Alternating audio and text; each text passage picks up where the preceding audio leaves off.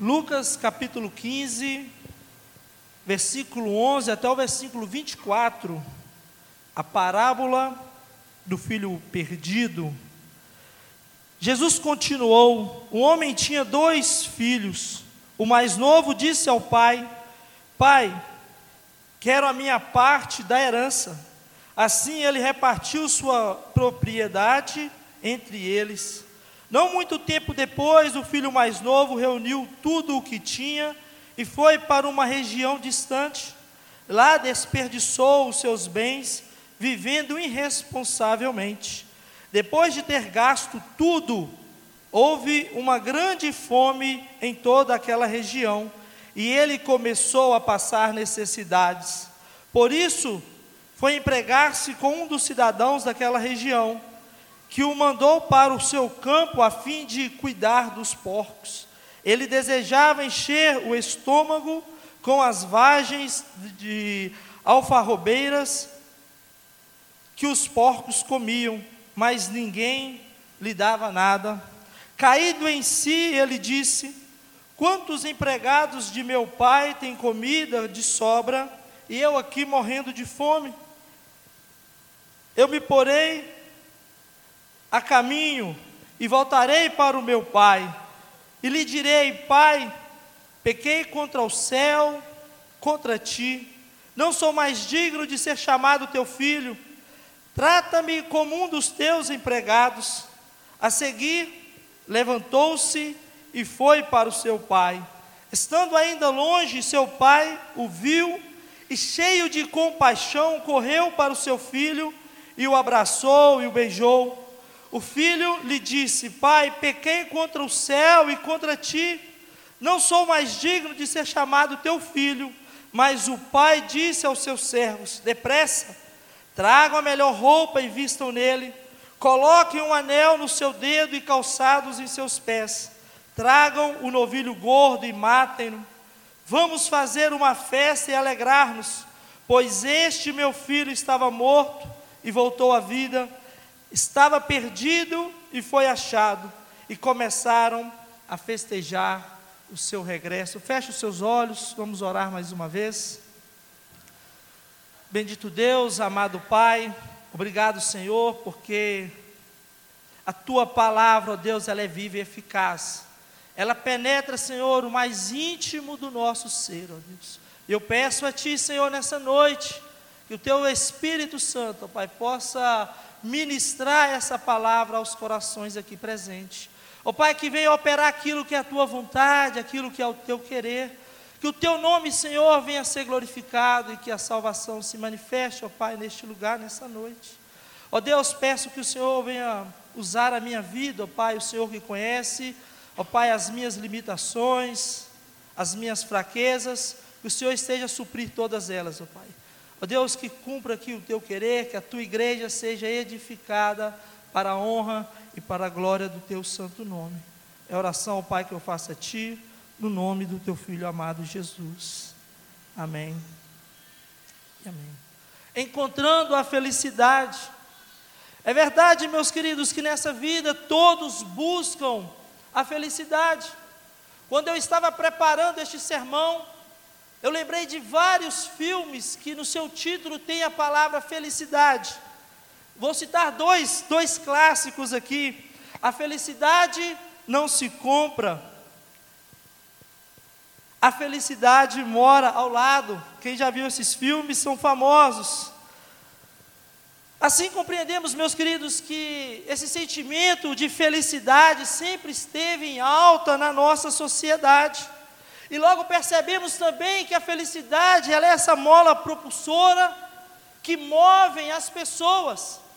E eu acredito que foi a busca pela felicidade que levou esse jovem, filho de um pai amoroso, a deixar o seu lar, a sua casa, deixar os cuidados do pai e partir numa aventura pelo mundo.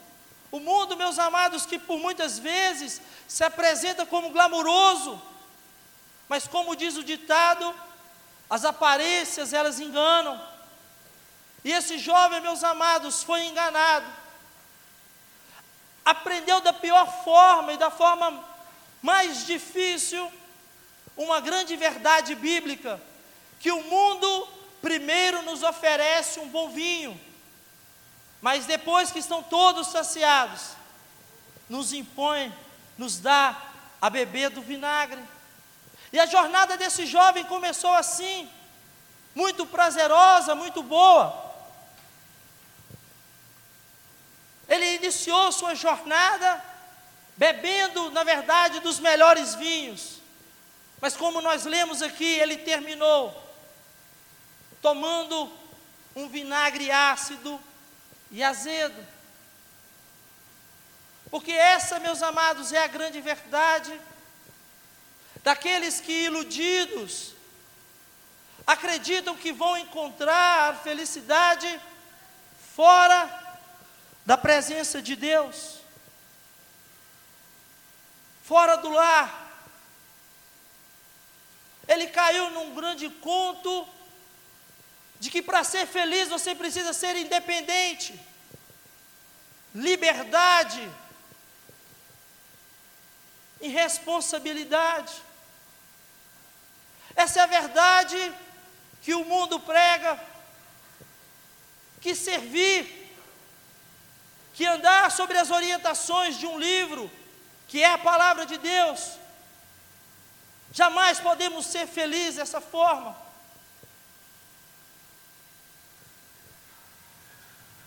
Ele partiu na sua aventura, acreditando que iria encontrar a felicidade,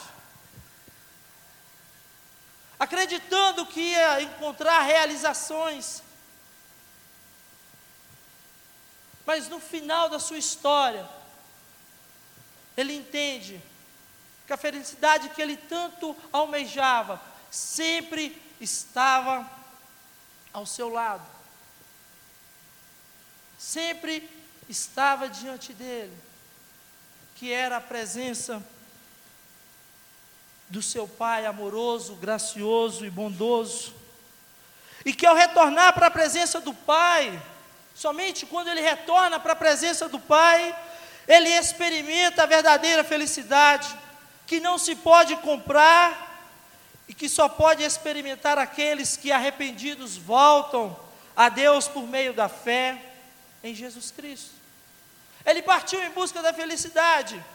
E a verdade é que ele a encontrou, não da forma como ele imaginou, não da forma como ele queria, mas da forma como Deus quer que nós a encontremos. Assim, essa história nos apresenta três experiências muito importantes desse rapaz. A primeira, a rebelião, sua rebelião. Ele foi para uma terra distante. Esse jovem decidiu partir para uma terra distante. Estava insatisfeito ao lado de sua família e do próprio pai. Então ele parte em busca de alegrias e prazeres que jamais ele acreditava encontrar ali. Como já disse, ele não conseguia enxergar perceber que podia ser feliz debaixo dos cuidados do seu pai, vivendo sobre as ordens, vivendo sobre as orientações do seu pai. Porém, ele vai descobrir, meus queridos, que sempre como damos, sempre quando damos mais valor às coisas do que às pessoas, mais importância ao prazer do que ao dever, e nos interessamos mais pelas paisagens do que pelas bênçãos do nosso lar, estamos procurando problema. E essa terra distante, não é necessariamente, nós precisamos entender aqui, para aplicar para as nossas vidas, que essa terra distante não é um lugar onde que nós viajamos para encontrar. Essa terra distante é quando nós deixamos a presença de Deus para seguir os nossos próprios caminhos trilhar os nossos próprios caminhos, viver as nossas ideologias.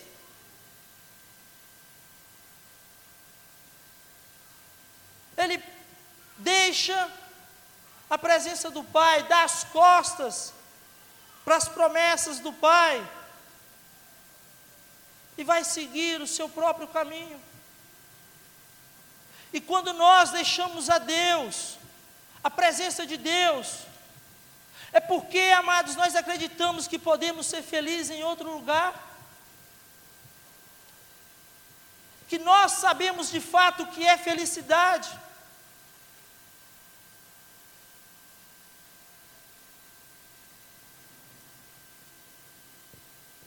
Há caminhos que para o homem parece ser bom, mas o seu fim é a morte, não é o melhor caminho. Mas a vida distante do Pai não foi de fato aquilo que aquele jovem esperava. O teatro retratou isso muito bem os seus recursos acabaram, os seus amigos os deixaram, veio a fome e o rapaz foi obrigado a fazer algo para alguém desconhecido que ele se recusava a fazer para o próprio pai, que era servir, que era trabalhar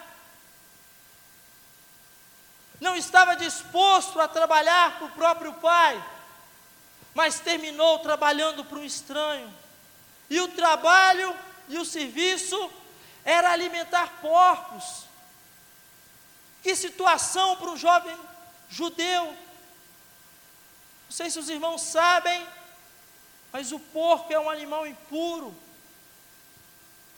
O judeu não poderia comer carne de porco, nem sequer ter contato com aquele animal que era considerado impuro perante a lei. E aquele jovem termina a sua jornada tratando dos porcos e desejando comer as, a comida daqueles porcos. Porque, amado, o pecado, ele traz a insanidade para o ser humano. Parece que ele tira ou paralisa a imagem de Deus no homem.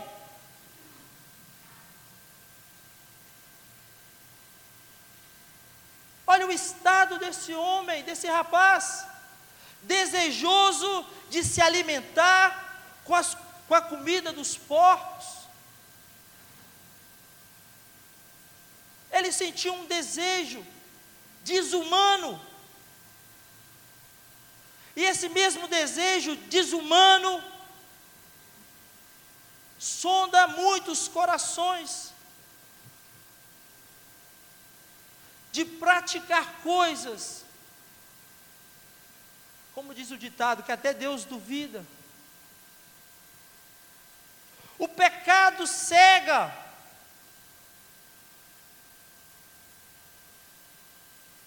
O pecado é um Senhor severo. Ele nos promete uma liberdade, mas nos faz escravos seu.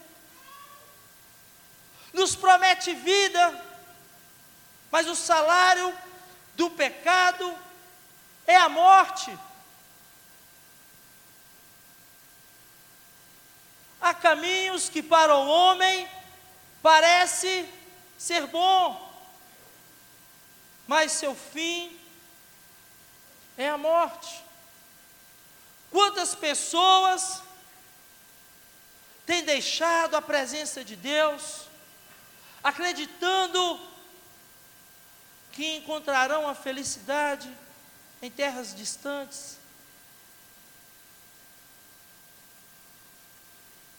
E no final, se encontram em situações horrorosas, inacreditáveis. Acreditava que estava procurando a liberdade, mas se tornou um escravo. do pecado, das paixões. Ele pensou que se encontraria, mas na verdade se perdeu.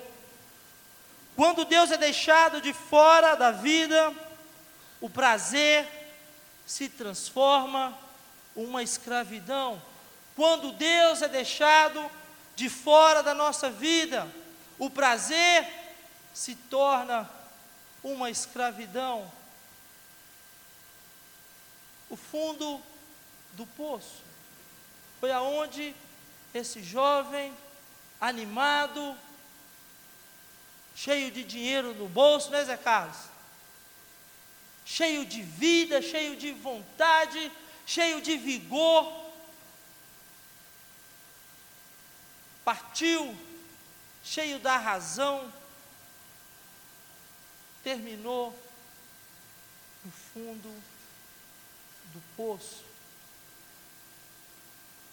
Na pior situação que um judeu poderia se encontrar. Então, essa é a primeira experiência desse jovem, sua rebelião e as consequências que ela traz para a alma e para a vida do homem. A segunda experiência, meus queridos, é o seu arrependimento. Arrepender-se significa mudar de ideia. Essa parte é muito interessante. A palavra arrependimento em grego chama-se metanoia mudança de mentalidade, não mudança de comportamento. Presta atenção. Mudança de mentalidade, ele precisava mudar de ideia. E foi isso que ele fez quando cuidava dos porcos. Ele caiu em si, o que indica que até então ele estava fora de si, como eu disse, insano, vivendo como um animal, vivendo numa ilusão. Ele caiu em si, essa Isso fala muito comigo, meus queridos. Significa que ele vivia fora de si.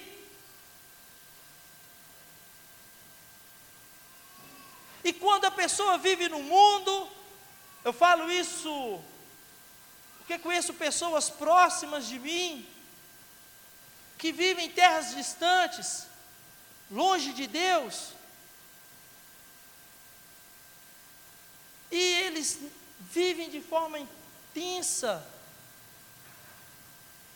eles buscam prazer intensamente, porque eles não querem pensar, refletir, avaliar a sua condição. Essa pessoa, parente, próxima, um dia eu estava reparando que até para tomar banho, tomar banho, liga o chuveiro, ele leva o celular e uma caixinha de som, daí ele toma banho ouvindo música. Eu parei para pensar, falei, ele não quer refletir na vida. Nem no chuveiro ele quer pensar na situação que ele vive. Por isso, amados, o entretenimento é o Deus deste século. As pessoas querem ficar intertidas, não querem pensar na vida, não querem pensar onde estão. E aí elas vivem intensamente e não para para pensar um pouco na vida. E por isso que é na igreja que muitas pessoas elas caem né, em si, elas voltam os olhos para a realidade, porque o bom pregador ele tem que levar os seus ouvintes de fato a uma reflexão profunda da vida. Aonde você está?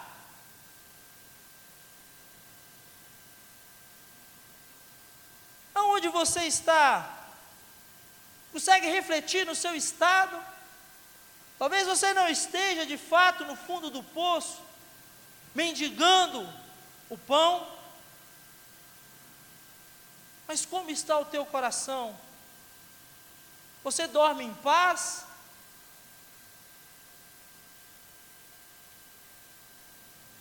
Você dorme em paz? A tua vida faz sentido? Ela tem propósito? Você vive com medo da morte? É uma reflexão muito boa.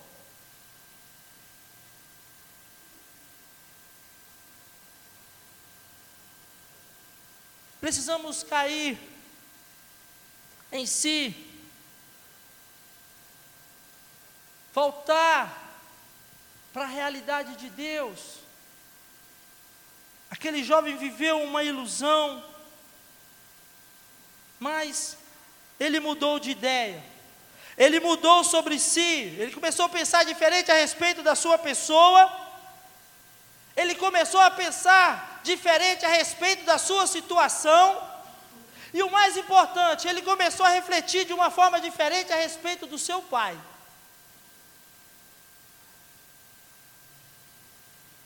Tá bom, eu entendo que minha, eu não sou tão santo assim. Tenho os meus pecados, eu tenho as minhas falhas, dou os meus escorregões. Eu sei que a minha vida não é a mil maravilha. Ele fez essas reflexões. Mas a reflexão mais importante que este rapaz fez foi a respeito do pai dele. A imagem que ele tinha do pai foi completamente transformada diante daquela situação que ele estava vivendo. Ele disse assim: O meu pai trata bem os seus servos. Ele não pensava assim quando vivia junto com o pai.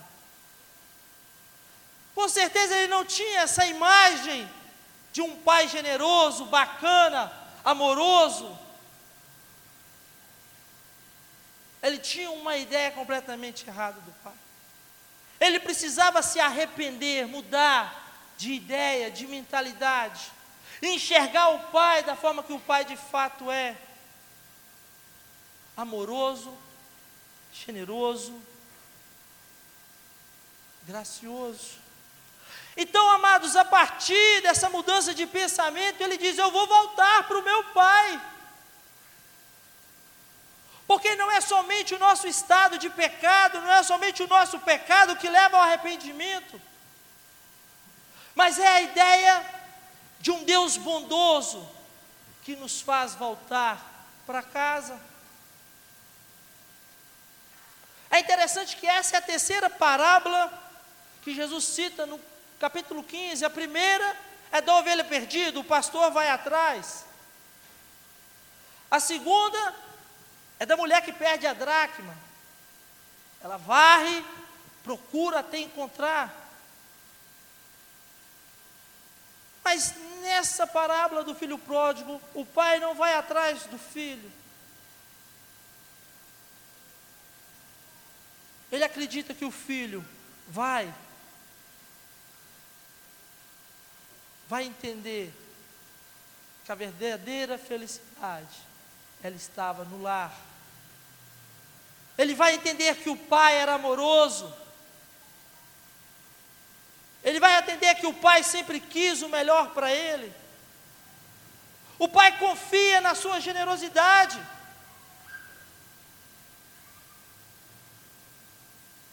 Assim como Deus, meus amados, Ele confia na cruz para nos atrair de volta para a presença dEle.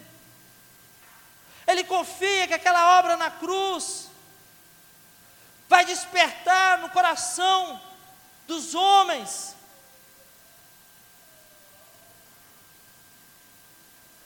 um amor, um reconhecimento do amor incondicional de Deus para com os pecadores.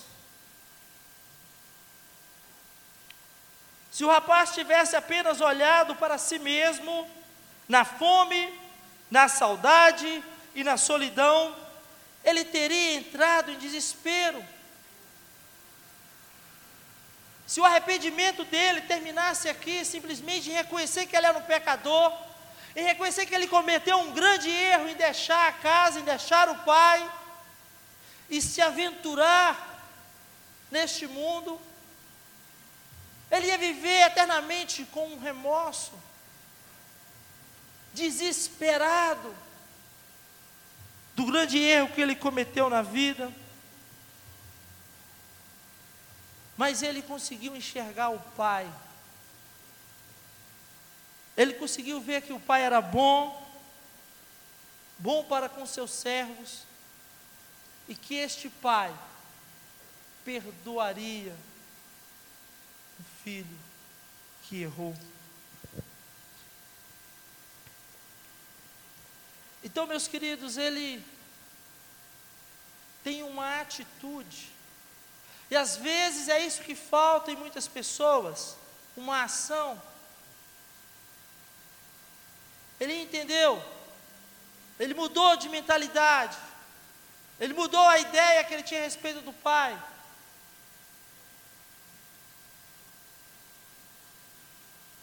Ele sentiu o pesar do erro que ele cometeu. Mas ele dá o último passo, e o passo mais importante, que é ação. Levantar-me-ei e irei ter com meu pai. E lhe direi: Pai, pequei contra o céu e contra ti. Amado, simplesmente reconhecer que somos pecadores não é o suficiente para encontrar a verdadeira alegria que está no perdão de Deus e na salvação eterna. É preciso dar um passo, é preciso ter uma ação de ir até Deus através de Jesus Cristo. Somente assim você vai experimentar da verdadeira alegria que a vida com Deus nos dá. Por último, meus queridos, a terceira experiência que esse jovem teve foi de uma grande alegria. Até aqui nós vimos um jovem, um rapaz que partiu numa caminhada frustrante em busca da felicidade. Porém, agora o veremos num caminho de retorno, para ser recebido nos braços da alegria. Temos aqui uma cena extraordinária. Eu estava estudando esse texto, e um dos comentários que eu li diz que o motivo por qual o pai correu na direção do filho é porque, segundo a lei, a lei lá em Deuteronômio, capítulo 28, dizia que o filho que envergonhar e desobedecer seu pai tinha que ser apedrejado. Esse comentarista ele disse o seguinte: que esse pai correu, porque se alguém na vila, na comunidade, resolvesse apedrejar aquele jovem, o pai estaria abraçado com ele para impedir, meus queridos, um velório. Amados, e eu vejo que Cristo fez por nós, foi de fato correr e se colocar diante do castigo de Deus, da ira de Deus sobre o pecado. Pelas suas pisaduras fomos sarados. Jesus se colocou em nosso lugar para sofrer a nossa condenação. E esse pai tem a mesma atitude. Ele corre, ele abraça o seu filho, ele beija o seu filho. E antes que ele termine a sua confissão diante do pai, o pai fala assim: Olha, depressa, traga um anel. Reconhecimento, amados, de uma filiação. Tragam a melhor vestes ele vai ser recebido na família. Ele é filho, meus amados. E mate o novilho gordo. Vamos festejar. Porque este, este meu filho estava morto e viveu, estava perdido e foi achado. Por linhas tortas, este jovem encontrou a verdadeira felicidade que estava em Deus. Partiu em busca da felicidade. Mas, por ironia, a felicidade que ele tanto procura estava sempre ali ao seu lado, na pessoa do seu pai. E amados, fácil de perceber que a figura desse pai ilustra o nosso Pai celestial. E que este jovem representa todos nós, que como ovelhas desgarradas, cada um, Isaías 53, versículo 6, tal como ovelha, cada um seguiu o seu próprio caminho. Precisamos retornar para a presença do Pai e experimentar alegria eterna. Eu não sei como você entrou aqui nessa noite. Qual a sua condição? Se você entrou aqui como um viajante em terras distantes,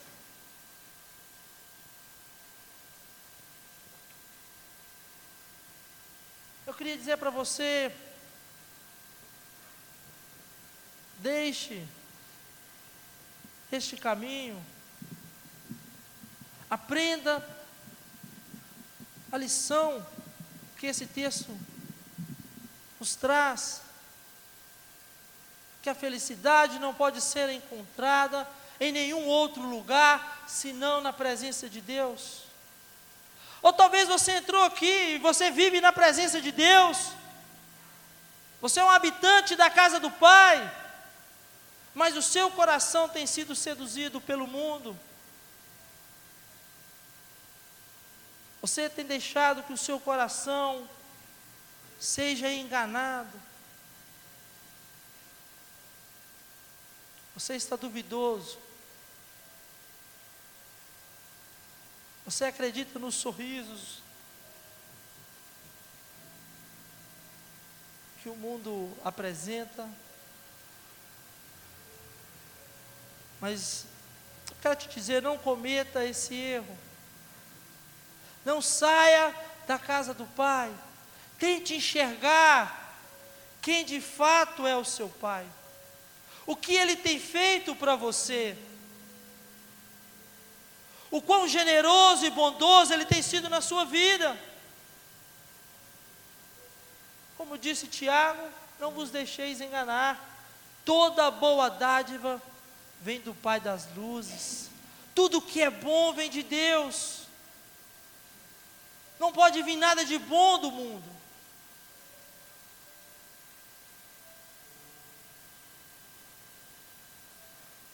Ou talvez você entrou aqui de fato no fundo do poço. Eu não sei. Talvez você entrou aqui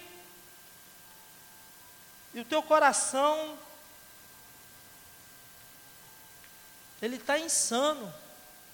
O pecado te controla, te domina. Você até tenta às vezes mudar, mas o pecado é um Senhor severo. Ele lança os seus aguilhões.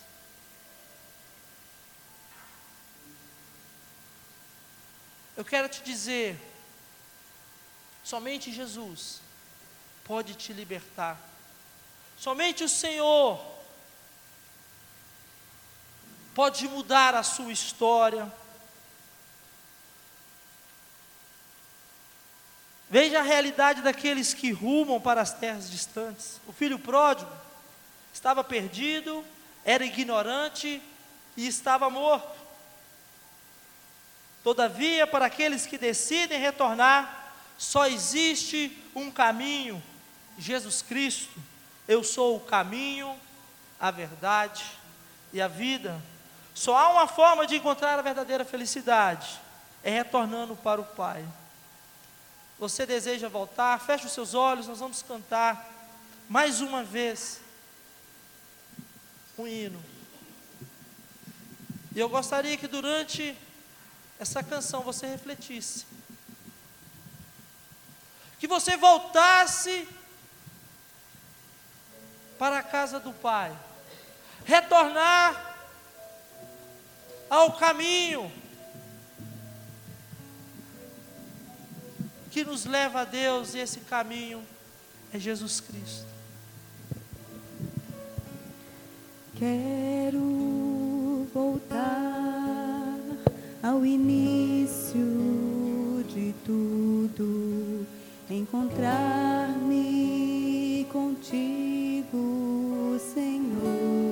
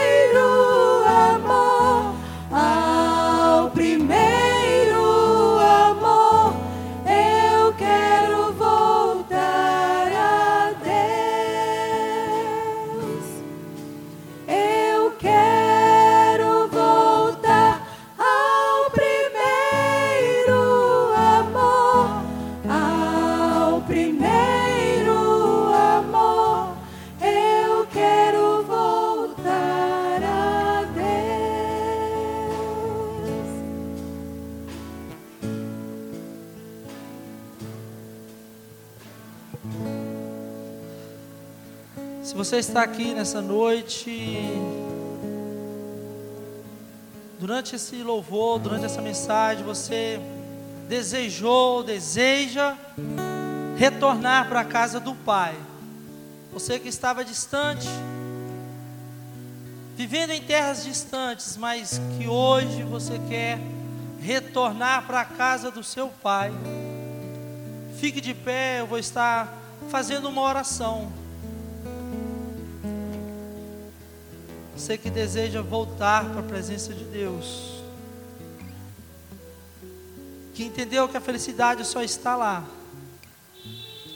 e que existe um Pai maravilhoso, amoroso, gracioso, que irá te receber de braços abertos. Fique de pé nesse momento, eu vou estar orando pela sua vida.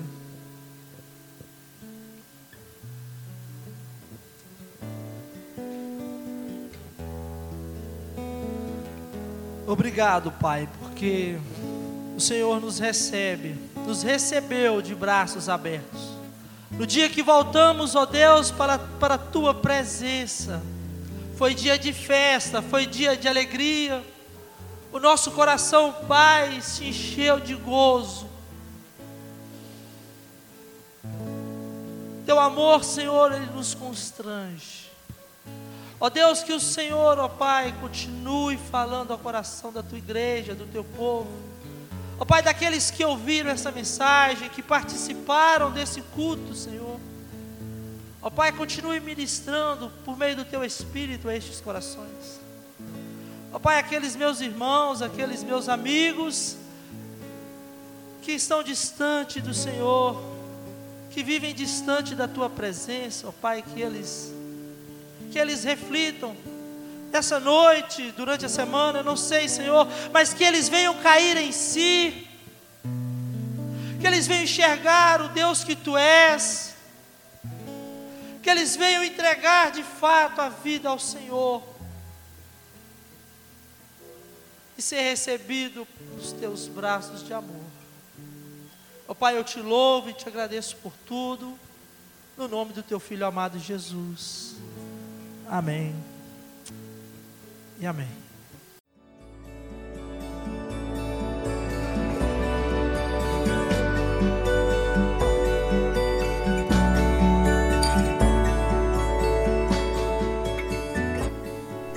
A Igreja Batista do Bom Retiro tem plena convicção de que a palavra de Deus é poder para salvar e transformar vidas.